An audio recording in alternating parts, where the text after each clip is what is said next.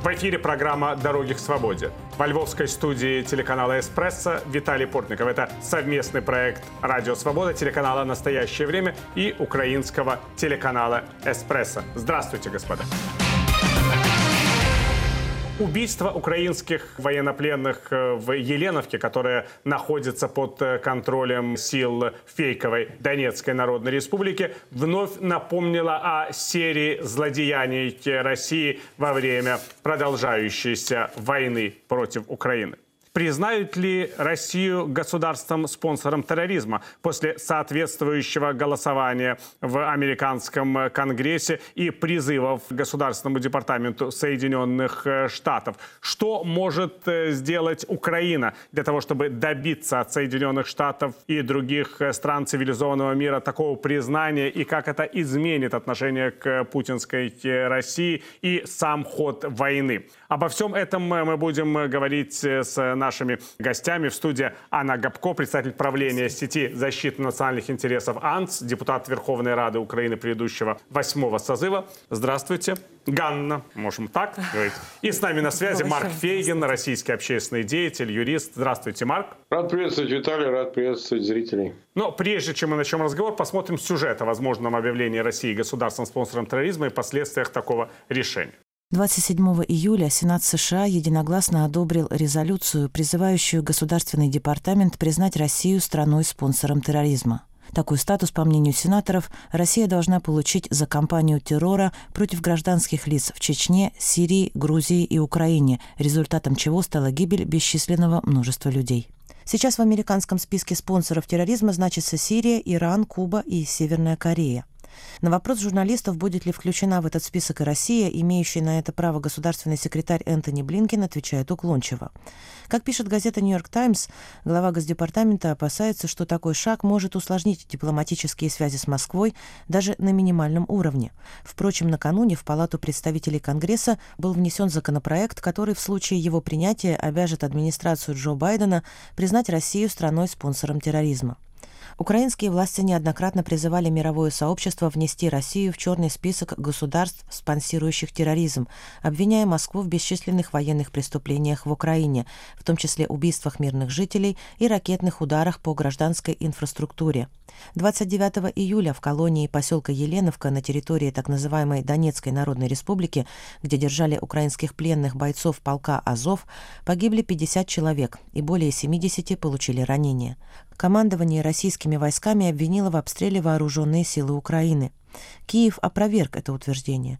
По данным украинской разведки, в колонии произошел мощный взрыв, устроенный наемниками российской частной военной компании «Вагнера».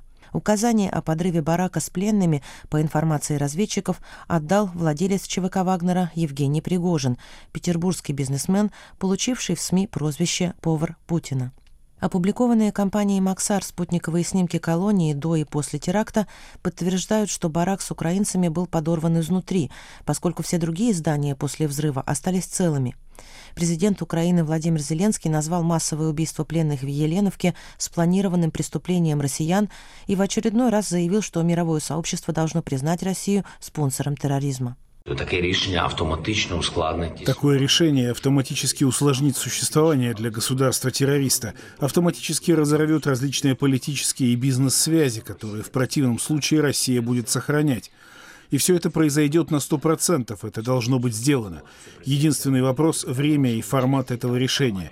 И чем раньше это произойдет, тем меньше зла Россия успеет сделать. Россия встигне зробити. 30 июля на Софийской площади в Киеве состоялась акция родственников украинских военнопленных. В середине мая более двух тысяч защитников Мариуполя сдались в плен россиянам под гарантией ООН и Красного Креста относительно их скорейшего обмена.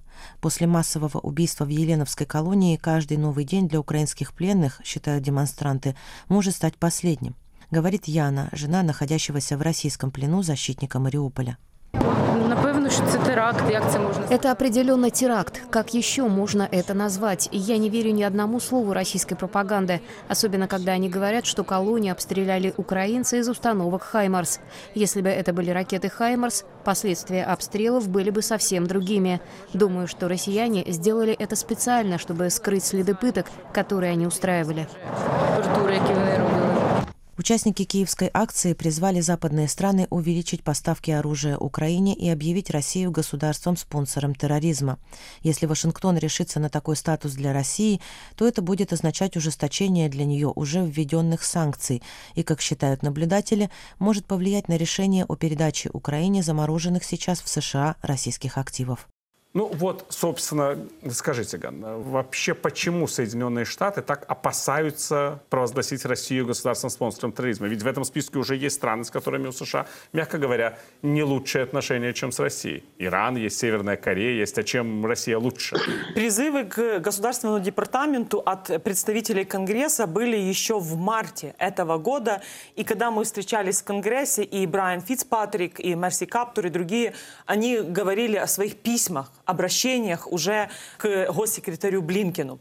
Одно из объяснений в Национальном совете безопасности Белого дома и Госдепе то, что такое, как говорится, признание России, оно потом ограничит возможности для урегулирования услышать вот такую аргументацию очень неприятно, учитывая то, что как раз Соединенные Штаты Америки должны демонстрировать лидерство и геноцидная война России против Украины. И тоже я хотела бы сказать, что резолюция о признании полномасштабной войны против Украины геноцидом уже есть и представители Хельсинского комитета, ее соавторы. Поэтому я считаю, что очень важно, если не было политической воли сделать это самому, что сейчас включился уже Конгресс, и нам нужно мобилизировать все силы после всех тех военных преступлений, которые мы видим, актов агрессии, геноцида. И я хотела бы тоже посмотреть, какая будет позиция Совета Безопасности ООН, который в сентябре будет рассматривать резолюцию о создании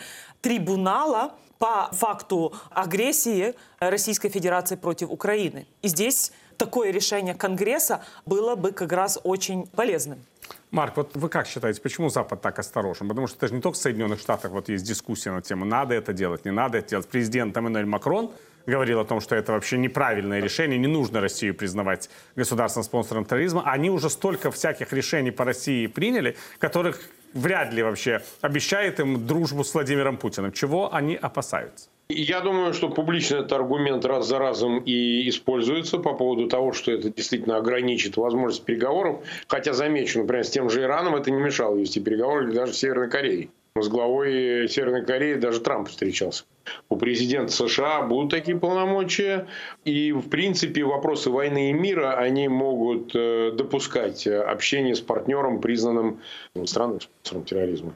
Я думаю, все-таки администрация Байдена всегда будучи осторожной, исполнительный орган по отношению к Конгрессу оставляет для себя возможность большого регулирования и требуется свобода рук, что называется, чтобы можно было самостоятельно определять политику взаимоотношений с Москвой. Потому что такая страна, как э, Россия, в таких масштабах никогда не признавалась страной спонсором терроризма. Все-таки Куба, Северная Корея, даже Иран, Сирия или другие, не чита России. Россия все-таки одна девятая часть сужи, гигантская страна. Но я хочу вам сказать, к этому же подступали давно. Это ведь не первая резолюция, которая вот наконец уже прошла в Конгрессе. Я тоже встречался со многими сенаторами, конгрессменами, об этом всегда заходила речь с спокойным Маккейном. Он говорит, что, конечно, Россия заслуживает давным-давно признание статуса спонсора терроризма. Но э, раз за разом вот та же аргументация, которая сейчас звучит публично о том, что это ограничит возможность переговоров и так далее, она и прежде звучала. Но я хочу сказать, прогресс-то все равно налицо. Потому что те санкции, которые после 24 февраля введены в отношении Москвы, не только персональные, секторальные и так далее, были немыслимы без акта войны. Поэтому я считаю, шансы у признания России страной-спонсором терроризма очень велики. Тем более Нэнси Пелоси сказал, если вы его не включите, да, а там дают 120 дней, по-моему, на исполнение решения, или на ответ, который обоснует, почему этого не сделать. Ну, так мы это преодолеем какими-то новыми решениями, которые в Конгрессе вынесем. Так что я думаю, сейчас ситуация гораздо более перспективная.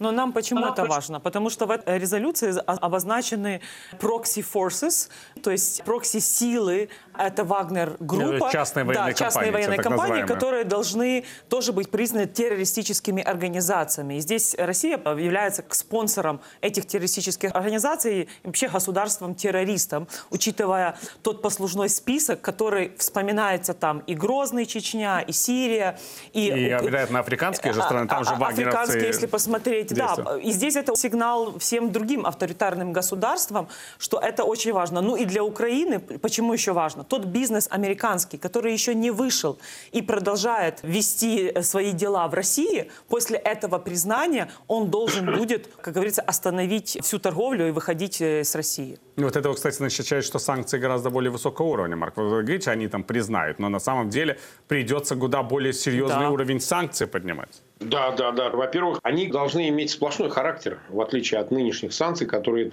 все еще точечные, персональные. Там, да. Ну, например, визовая поддержка. В Америку граждане, в принципе, такой страны не могут въезжать. Это логично. Ну, наверное, в исключительных случаях в третьих странах обосновывая, там, родственники, еще что-то, это может быть. Но вот всякие деловые контакты, которые обеспечиваются, собственно, обменом, они, конечно, должны быть прекращены. Далее, корреспондентские счета все идут через э, Нью-Йорк. Транзакции прекращаются из России, понимаете? То есть уже не пропускаются, больше никаких. А как это? Страна спонсор терроризма? С чего бы это, да? То есть э, сплошной характер, который обеспечивает эти решения, как раз-таки является панацеей. То есть если употребить его правильно, то это действительно может достаточно быстро привести к коллапсу. И Да. еще такой аргумент, плюс ФАТФ должна будет тоже уже получить сигнал о внесении России в черный список, там, где сейчас Северная Корея. И это уже не просто для американских компаний, это уже также руководство действует тем европейским компаниям, которые имеют дела с американскими. Ну, а европейцы-то смогут сотрудничать или тоже нет? Тоже им придется Но уходить? если они не Или хотят они попасть, под американские если санкции? они не захотят, им надо будет выбирать. Ну вот я думаю, что вот поэтому, может быть, боятся в Госдепартаменте такое делать. На, Ну, давайте на искренне фоне говорить. нынешнего Э, шока мы, э, экономического. Ну, во-первых, э, шок еще не наступил на том уровне, когда мы видели бы в, э, внутри России необратимые процессы, которые бы останавливали те акты геноцида, которые мы видим в Украине. Поэтому санкции есть, но их недостаточно. Санкции нужно усиливать, и признанием э, России государством, спонсором терроризма, это как раз открывает возможности для новых, более ужесточенных мер действий. Насколько, в принципе, Марк, вы думаете, могут подобраться к, к таким людям, как Пригожин в этом случае? Ведь это же вот яркий пример такой вот террористической активности в духе. Когда-то мы там обсуждали, кто там финансирует терроризм, радикальный исламский, там какой-нибудь Бен Ладен или организаторы убийства израильских спортсменов на Олимпиаде в Мюнхене. Это с чистой воды такая же история, по большому счету. Госдеп сегодня объявил награду за информацию о Пригожине 10 миллионов. А Собирают данные. Я бы сказал, что это тоже одно из последствий такой ситуации. Если отмести все эти ненужные уже сейчас в условиях войны и жути, которые происходят, правила, то, честно говоря, можно нанести столь болезненные и тяжелейшие удары вообще по стране спонсору терроризма, которые ощутят все, вплоть до Путина. То есть показательные удары. Спасибо.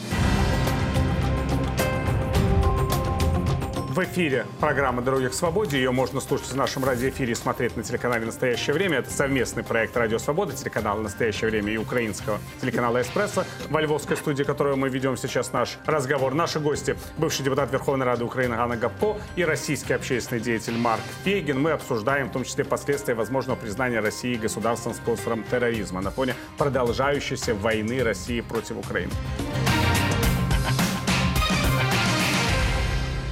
Вот я хочу с вами, Ганна, поговорить сейчас о украинском обществе. Потому что вот по большому счету, мне кажется, что вот есть большое изменение такого ощущения это с соседней страны. Ведь на самом деле это можно назвать таким шоком. Буча, Мариуполь, Краматорск, Кременчук, Винница. Винница, Одесса, Еленовка. Я думаю, что я еще не все назвал, между Ну, прочим. каждый день то, что Да, вот- происходит на оккупированных территориях, это такие маленькие бучи. Ну просто Да, даже конечно. история одного человека – это трагедия для человечества, я бы сказала. Но вы согласны с тем, что украинцы, в общем-то, не ждали такого от э, россиян, даже от российских военных, даже после Донбасса и Крыма?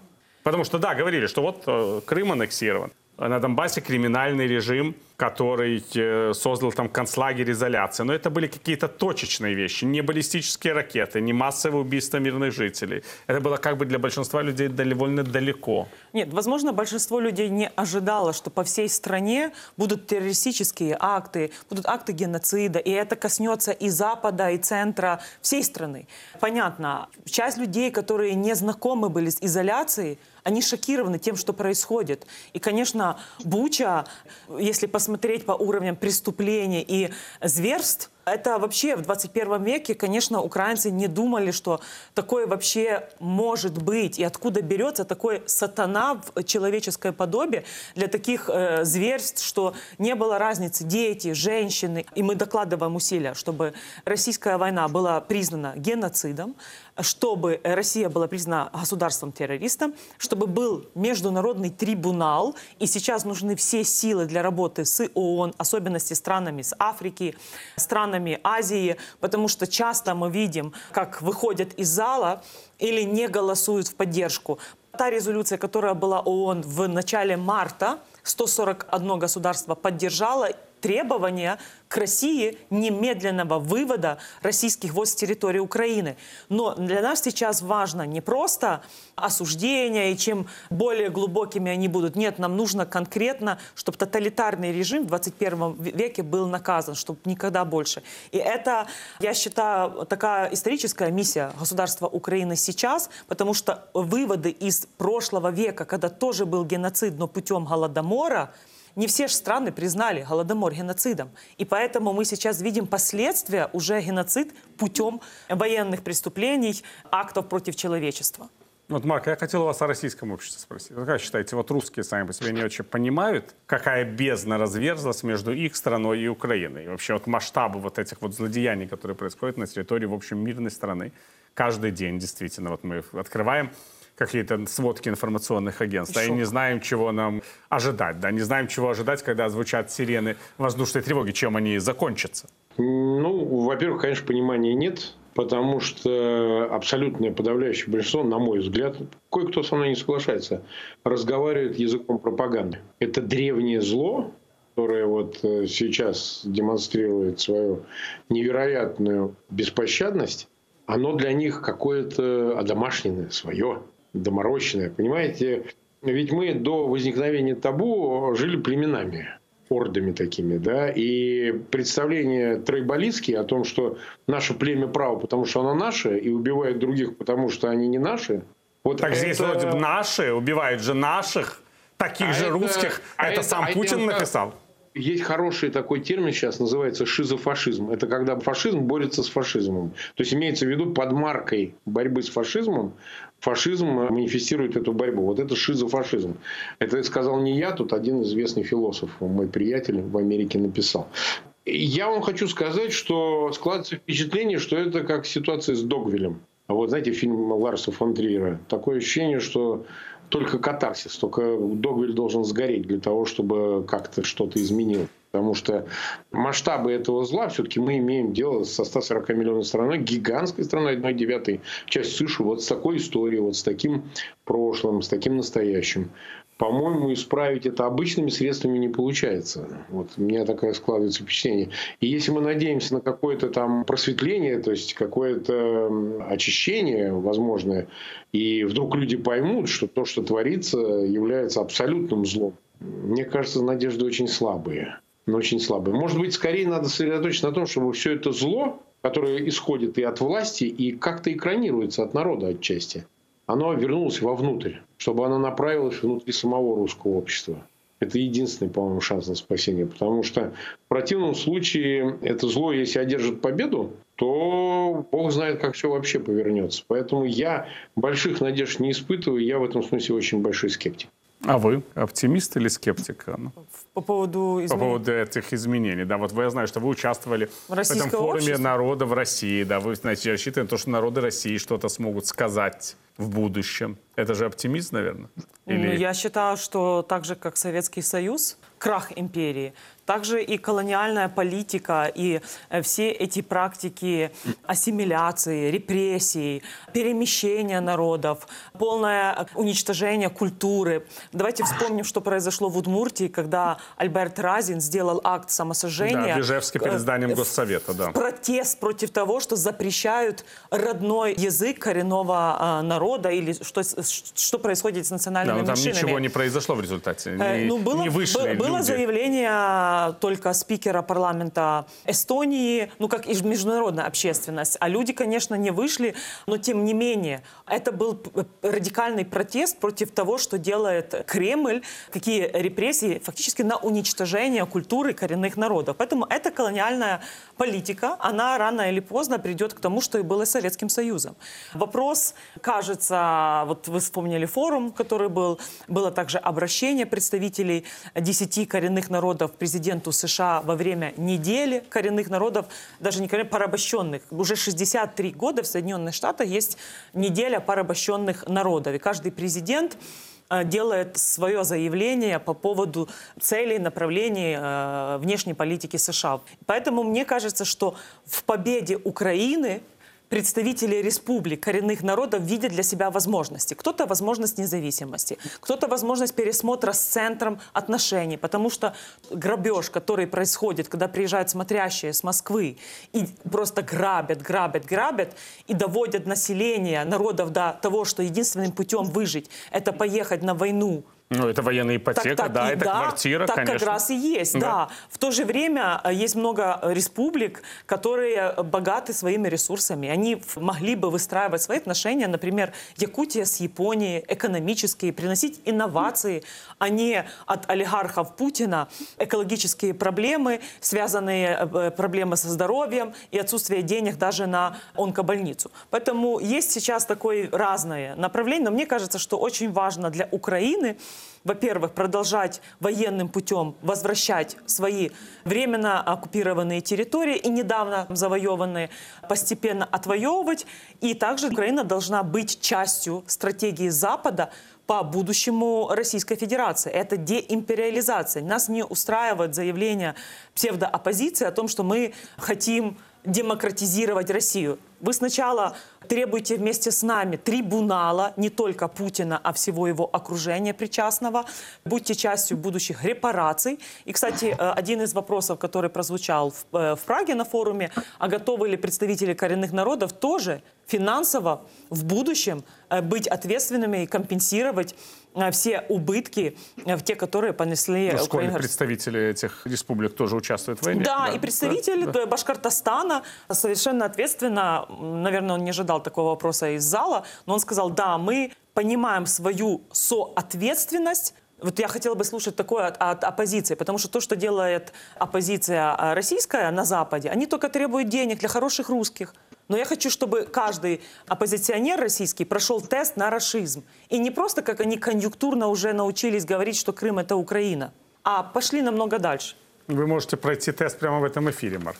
Я? Я его тысячу раз проходил. Кстати, я, сказать, к этой оппозиции не имею никакого отношения. Да, это я знаю. Я с хорошими русскими не сяду нигде. Там, так сказать, это не про меня. Я вообще индивидуалист, я сам по себе ни с кем. Ну вот, кстати а говоря, должен вам сказать, что меня удивила реакция многих людей, которые так, придерживаются либеральных убеждений. Но вот на этот форум народов России, о котором говорила Ганна, что это все на руку Путина, играет все это на самом деле, не помогает России. Вот когда они выдают визы, это все Путину лучше, это все не помогает России. Нет, вот когда я Да, я не согласен. Я считаю, что лучше ужасный конец, чем ужас без конца. Чем большими будут санкции, чем больше они будут всеохватными, быстрее все закончится, понимаете? А вот это пошаговое отделение политики Путина от народа, оно не получается. Даже если бы очень хотелось, оно не получается. Нельзя отслоить одно от другого. Унитазы берут и воюют в Украине, на самом деле, не Путин, а его дети. Это делают обычные обыватели. Так что я бы сказал, здесь очень лукавства много. Я хотела как раз вот в продолжение. А кто помог Путину превратить Россию с авторитаризма в тоталитаризм? Ну, мы можем мы, назвать в Украине даже, даже имена. Януковичу вот. народ Украины сказал свое слово. А в России российский народ ну, э, понимаете как, э, смотрите, здесь есть ведь что, я сам часть этой оппозиции большой, которая пыталась что-то предпринять, и с первого дня как Путин пришел к власти. Мне и Ельцин никогда не нравился.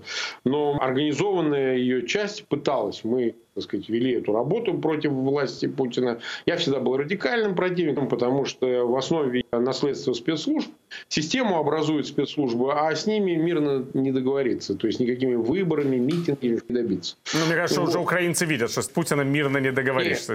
Ну, естественно, главной силой движущей была либеральная позиция, еще и либеральная ее часть. Вот она этого никогда не принимала, насилие для нее абсолютное табу, и поэтому ничего не удалось. И русские несут ответственность за то, что они не смогли снести этот режим и довели до того, что сейчас не то, что, значит, геноцид в Украине, но и все это грозит термоядерной войной. А тут уже не разбирают, тут уже нет такого, а давайте мы долго будем дискутировать, как отслоить и как не наказать санкциями хороших, против плохих. Давайте вот карточки, там, мастер-карт или визы, или еще что-нибудь. Вот долго будем это дискутировать. Или вот тоже критикуют, почему Эстония визовые ограничения ввела, не хочет пускать к себе всех русских сплошь. Ну, потому что у них нет возможности и сил отделять одних от других, хороших от плохих помогает это, не помогает. Они не этим руководствуются, они себя защищают. И нужно это понять. И в России, и среди значит, оппозиции это тяжелейший вопрос. Тоже дискуссия по этому поводу идет, что лучше, что хуже.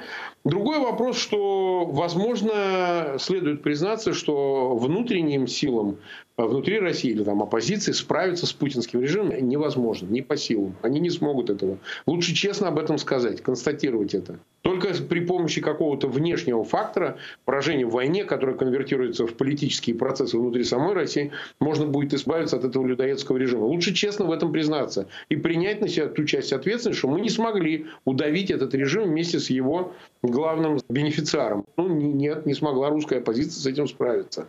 Лучше в этой констатации, оттолкнувшись от нее, начать уже правильно действовать. И ровно поэтому я противник создания всяких этих антивоенных комитетов. Надо ставить военные комитеты по этой логике.